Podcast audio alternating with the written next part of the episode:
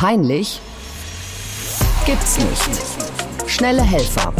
Ein Podcast von Welt. Mit Wissenschaftsredakteurin Clara Ott.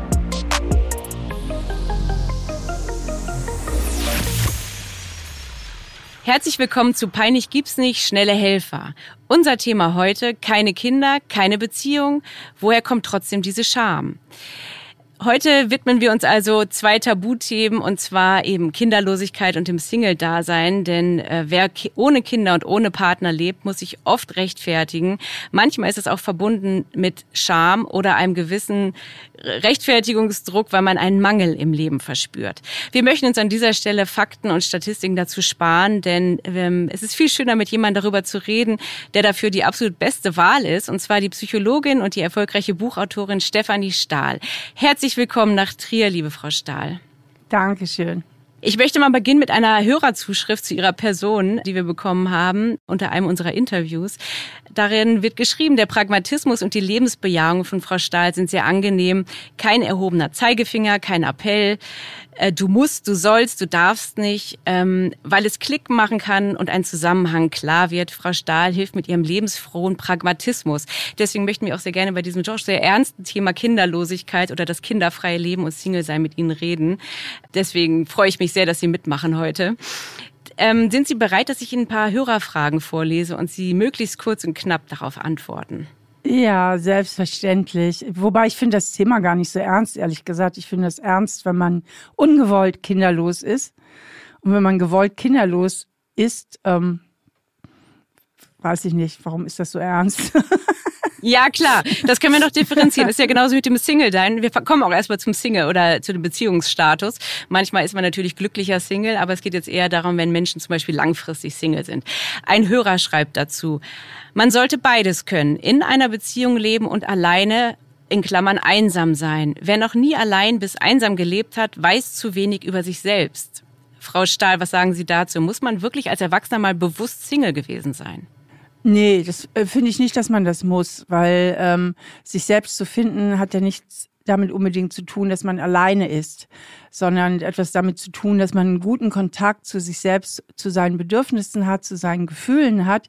Und das kann man sehr gut auch, wenn man in einer Beziehung ist. Aber Menschen, die dazu neigen, eher so ein bisschen überangepasst zu sein, was nichts anderes bedeutet, dass sie so immer das Gefühl haben, so dieses chronische Gefühl, wenn ich will, dass du mich magst, dann muss ich deine Erwartungen erfüllen. Also dann muss ich mich irgendwie so verhalten, dass ich dir gefalle. Die spüren sich natürlich am besten, wenn sie allein sind und kein potenzieller Erwartungsträger in der Nähe ist. Denn nur dann, unter dieser Voraussetzung, können sie sich mal auf sich und ihre Wünsche und ihre Bedürfnisse zurückbesinnen. Ja, man kann ja vor allem auch in einer Beziehung wahnsinnig einsam sein. Man kann in einer Beziehung einsamer sein als als Single, weil in einer Beziehung habe ich ja eventuell immer eine Sehnsuchtsperson. Also ich bin mit jemandem vielleicht zusammen, der sich aber nicht wirklich auf mich einlässt, der auch immer wieder emotional wenig erreichbar ist und äh, vielleicht auch tatsächlich körperlich wenig präsent ist, dann ist ja immer so eine unerfüllte Sehnsucht, so ein Schmerz. Und dieser Schmerz ist schlimmer, als wenn ich Single-Single bin, ohne eine Sehnsuchtsperson. Also wenn ich keine Sehnsuchtsperson habe, ähm, und Single lebe, dann habe ich ja ganz viele Lebensbereiche normalerweise gut im Griff. Also meine Arbeit, mein Freundeskreis. Also da habe ich dann so das Gefühl, das läuft so, wie ich es gerne hätte. Aber wenn ich in einer unglücklichen Partnerschaft bin, macht das unglücklicher als Single zu sein, ohne dass ich mich permanent sehne nach einem Partner. Ja, der Begriff Sehnsuchtsmensch äh, finde ich wunderbar. Da kommen wir gleich mal noch zu einer Hörerin, die schreibt, ich habe manchmal das Gefühl, dass sich gerade Nicht-Singles einsam fühlen. Mir waren Freundschaften immer wichtiger als Beziehungen. Das liegt auch daran, dass Männer und Frauen außer beim Sexualtrieb nicht wirklich zusammenpassen und die wahre Liebe für nur eine Person viel zu groß ist. Ich bin sicher, viele bleiben aus Gewohnheit zusammen, weil sie nicht alleine sein können. Da sind jetzt mehrere Aspekte drin, Frau Stahl, aber da geht es ja auch nochmal darum, dass es so eine Gewohnheit sein kann, auch in einer Beziehung zu sein, weil natürlich davon ausgegangen wird, dass man heiratet und Kinder kriegt und das ja immer noch im Jahr 2023 so gesellschaftliche Norm zu sein scheint. Ne? Ja, es geht so. Also ich finde, die Norm ist eigentlich reichlich, ähm, die hat sich reichlich verändert würde ich jetzt je nachdem gar nicht so unterschreiben, aber ich weiß nicht, was an Gewohnheiten auch immer nur schlecht sein soll. Also ich sag mal so, wer erwartet, dass immer die große Leidenschaft vom Anfang äh, dauerhaft weiter besteht, äh, der hat falsche Erwartungen. Aber so eine warme Glut und so ein Gefühl der Zusammengehörigkeit, das kann halt was Wunderbares sein. Und natürlich gibt es auch Menschen, die bei ihren Partnern bleiben, weil sie Angst haben, sonst ganz auf der Strecke zu bleiben. Das hat man vor allem, wenn Leute älter werden, ja, also dass sie sich mit 60 oder 65 oder 70 oder älter jetzt auch nicht mehr trennen, weil sie sagen, äh, nee, dann lieber so, als jetzt da irgendwie äh, allein in, im Alter oder aufs Alter zuzugehen. Und auch das ähm, kann ich tatsächlich auch nachvollziehen. Also für mich klingt die Mail so ein bisschen, die hat so einen kleinen bisschen verbitterten Unterschlag, also Zungenschlag, ne? So nach dem Motto, äh, hö, ihr Paare, ihr seid ja aus Gewohnheit und ihr seid doch einsamer als wir Singles. Also irgendwie klingt sie für mich nicht so ganz 100 Prozent authentisch. Ja, also was auf jeden Fall ein interessanter Punkt ist, ist der Verweis auf Freundschaften, die einem ja wirklich Halt geben können und dieses Zusammengehörigkeitsgefühl. Also der Wert der Freundschaft, wie können Sie das nochmal ähm, kurz bewerten? Weil, also sowohl als Single als auch als Paar muss man auch außerhalb der Partnerschaft auch eigene Freunde haben, oder? Ich finde es wahnsinnig ratsam. Also ich habe einen großen Freundeskreis, äh, auch Freundinnen, die ich immer mal wieder gerne alleine treffe, weil ja doch andere Gespräche aufkommen, als wenn jetzt der Mann oder die Männer dabei sind. Ich finde es sehr, sehr wichtig. Ich bin aber auch ein Freundschaftsmensch. Ich bin extrovertiert. Ich kenne auch Menschen, die eigentlich nur in ihrer Familie unterwegs sind, die auch ziemlich happy sind. Da ist dann eher das Problem, wenn der Partner mal wegfällt und sei es einfach, weil er stirbt dann können die einer großen Einsamkeit entgegenblicken. Und Freunde insgesamt, muss man sagen, auch wenn man Single lebt, sind die Freunde nicht so verfügbar oder so vorhanden wie tatsächlich ein Partner. Also das ist meistens nochmal was anderes, es sei denn, man hat so eine Freundschaft, wo man sagt, wir wohnen auch zusammen, wir machen viele Sachen zusammen. Also unsere Beziehung ist halt so eine Freundesbeziehung, keine erotische Beziehung. Aber ich finde, es ist schon nochmal was anderes so, ob man Freunde hat oder einen Partner. Ja, absolut. Haben Sie denn, bevor wir zur Kinderlosigkeit kommen, einen Tipp vielleicht, wenn man jetzt das Gefühl hat, dass man zurzeit sich sehr einsam fühlt, was man machen kann, um gegen dieses Gefühl anzukämpfen oder was man so als erstes unternehmen könnte? Ja, Einsamkeit hat ja immer sowas damit zu tun, dass man sich zu wenig in Verbindung fühlt. Und entweder ganz grundsätzlich, dann geht es darum, vielleicht auch erstmal mit sich selbst noch ein bisschen stärker in Verbindung zu kommen, mit seinen Gefühlen, mit seinen Wünschen und Bedürfnissen und dann wirklich auch aktiv Schritte zu unternehmen. Also viele Menschen, die unter Einsamkeit leiden, sind zu passiv und machen zu wenig aktiv, um unter die Leute zu kommen. Und es gibt ja heute auch durch das Internet so viele Möglichkeiten, Leute kennenzulernen und sich dann auch im wirklichen Leben zu treffen. Es gibt wahnsinnig viele Vereine, Gruppen und so weiter, denen man sich anschließen kann. Also hinter Einsamkeit steckt nicht selten auch eigentlich die Angst vor Ablehnung, dass Menschen vom Selbstwertgefühl nicht so gut aufgestellt sind und immer so das Gefühl haben, ich genüge nicht und eigentlich Ablehnung eher erwarten, als dass sie sich willkommen fühlen. Und deswegen ähm, sich am sichersten fühlen, wenn sie zu Hause sind, weil da kann sie keiner ablehnen und, und da fühlen sie sich auch frei. Aber der Preis ist dann manchmal eben auch die Einsamkeit. Und dann würde ich mal gucken, wie ist eigentlich mein Selbstwertgefühl aufgestellt? Wie kommt es, dass ich bislang so wenig Kontakte gepflegt habe? Und ähm, mal gucken, ob es da einfach auch innere Blockaden gibt, die dazu geführt haben, dass ich mich heute einsam fühle. Ich kann da gar nichts zu ergänzen. Wir schwenken mal um. Vielen Dank zum Thema Kinderlosigkeit. Da schreibt eine Hörerin, warum hackt eigentlich niemand auf kinderlosen Männern rum?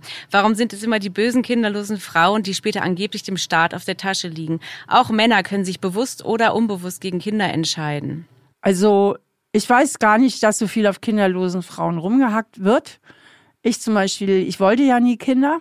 Ich habe ja auch nie das Gefühl, dass ich mich deswegen rechtfertigen müsste oder dass irgendjemand auf mir rumhackt. Wir Kinderlosen tragen ja auf eine andere Art und Weise äh, für die Gesellschaft bei. Ich habe zum Beispiel eine Firma, ich habe viele Angestellte. Ähm, das hätte ich ja alles gar nicht leisten können. Wenn ich Kinder gehabt hätte, ich glaube auch nicht, dass ich die vielen Bücher geschrieben hätte. Vielleicht hätte ich noch nicht mal ein Buch geschrieben. Und mit meinen Büchern und mit meinen Podcasts und so weiter helfe ich ja auch sehr vielen Menschen weiter. Und ich denke nicht, dass man sich da für irgendetwas rechtfertigen muss. Und je nachdem, ähm, wie es läuft mit den Kindern. Es gibt sehr viele tragische Geschichten zwischen Kindern und Eltern. Gibt es da auch viele Probleme und letztlich die dann manchmal auch staatlicher Hilfen wieder äh, bedürfen. Ne? Ich war ja lang genug Gutachterin fürs Familiengericht. Also da waren viele staatliche Hilfen drin in vielen Familien. Ja, stimmt. Ja, und danke, dass Sie uns mit uns auch teilen, dass Sie ja selbst kinderlos oder kinderfrei, wie auch immer man das bewertet, das hat ja auch immer mit dem Wording zu tun, darüber reden. Allein, entschuldigen Sie, aber allein, dass Sie da so vorsichtig sind, äh, das finde ich völlig überflüssig. Ich wollte keine Kinder haben, Punkt. Ob Sie das kinderlos, kinderfrei oder Kinderhasser oder sonst was bezeichnen, das ist mir ehrlich gesagt völlig wurscht, weil ich komplett dazu stehe. Also das ist doch kein, das ist doch keine Krankheit, wo man irgendwie drumherum reden muss oder irgendwie so ein Eiterpickel am Hintern oder sonst was. Also nein, gar nicht. Ich finde das ganz, ich finde das ganz. Nein, nein, gar nicht. Wir wollen ja, dieser Podcast ja. ist ja so da, peinliche und schamhafte Dinge anzusprechen und das, äh, also ich, ich lese Ihnen am besten einfach mal eine Hörerfrage dazu zu. Meine alleinstehenden Tanten waren im Alter sehr einsam und verbittert. Von Lebensfreude und Erfülltheit war keine Spur. Mit Kindern wäre das nicht passiert. Das ist ja natürlich jetzt eine sehr spezielle Ein, äh, Einsendung, aber was sagen Sie dazu, wenn, wenn Kinder als Lebensinhalt betrachtet werden? Also wenn die Tanten einsam und verbittert sind, dann wären sie es wahrscheinlich auch mit Kindern gewesen. Ja, also ich meine, auch Kinder sind kein Garant dafür, dass man später im Alter bespielt wird. Ja, also erstmal scheitert das ein oder andere Eltern-Kind-Verhältnisse. Es gibt fürchterliche Kontaktabbrüche. Zweitens gibt es keine Garantie, dass das Kind nicht vielleicht ins Ausland zieht oder einfach auch nur viele hunderte Kilometer weit weg wenn die einsam und verbittert sind, dann würde ich das mal nicht auf die Kinderlosigkeit zurückführen. Und dieser Anspruch, dass Kinder auch dafür da sind, um einen später die, das Alter zu versüßen, also mit dem würde ich vielleicht da auch nicht unbedingt rangehen. Ja, es ist natürlich genauso wie wenn man sich entscheidet, Freiberufler zu sein oder eben mit oder ohne Partner zu leben, einfach eine Lebensentscheidung. Also wenn man sich jetzt freiwillig dafür entscheidet. Natürlich haben Sie ja eben auch schon angerissen, gibt es genug Menschen, die aus verschiedenen Gründen, weil sie jetzt keinen Partner haben oder weil sie gesundheitliche Probleme haben, keine Kinder bekommen können. Ähm, das möchten wir jetzt natürlich an der Stelle ein bisschen ausklammern. Aber ähm, es, sehen Sie da schon einen Unterschied, dass Frauen eher damit konfrontiert werden als Männer? Weil zum Beispiel El Pacino ist ja jetzt gerade mit 83 zum vierten Mal Vater geworden. Männer können ja theoretisch bis ins Uralter Vater werden und gehen diesem ganzen Fruchtbarkeitszeitfenster natürlich dadurch.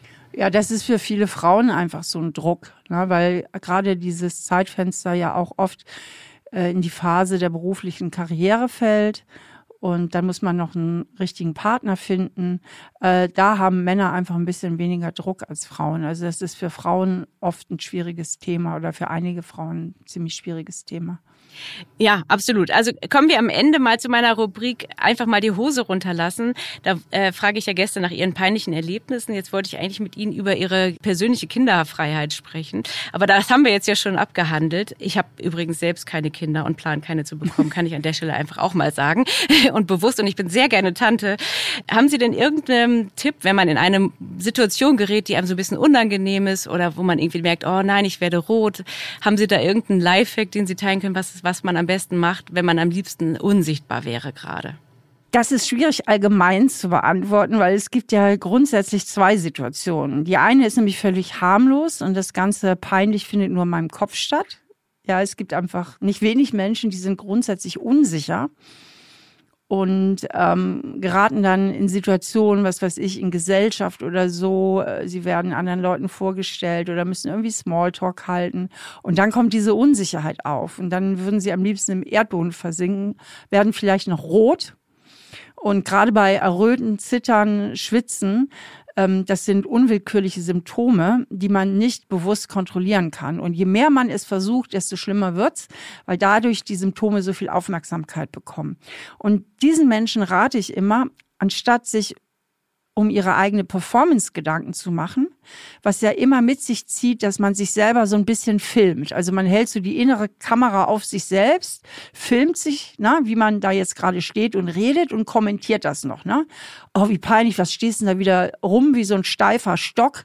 Na, äh, jetzt mach doch mal den Mund auf, alle anderen sind so witzig, nur du hast wieder nichts zu sagen, jetzt wirst du auch noch rot und so weiter stattdessen einen bewussten Kameraschwenk vorzunehmen und sich mal bewusst aufs Gegenüber zu konzentrieren und sich einfach zu interessieren. Also nichts macht Menschen attraktiver, als wenn sie sich für andere aufrichtig interessieren und wenn sie dann ein bisschen rot werden, sich sagen, das hat Charme.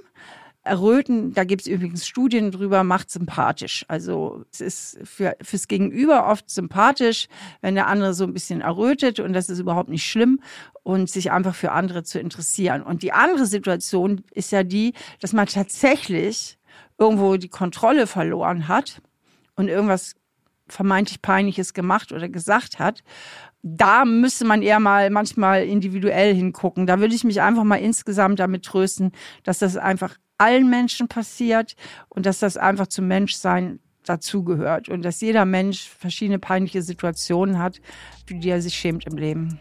Am Ende möchte ich noch auf Ihre beiden Podcasts hinweisen. Stahl aber herzlich und so bin ich eben, Frau Stahl. Vielleicht können Sie noch kurz was dazu sagen.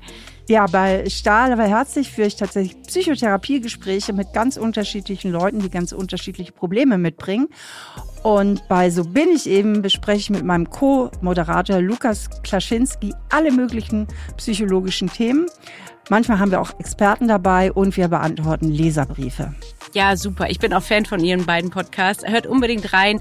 Das war peinlich, gibt's nicht. Schnelle Helfer für heute. Ich hoffe, euch hat die Folge auch genauso gefallen wie mir. Bewertet und abonniert den Podcast gern. Ciao und bis zum nächsten Mal.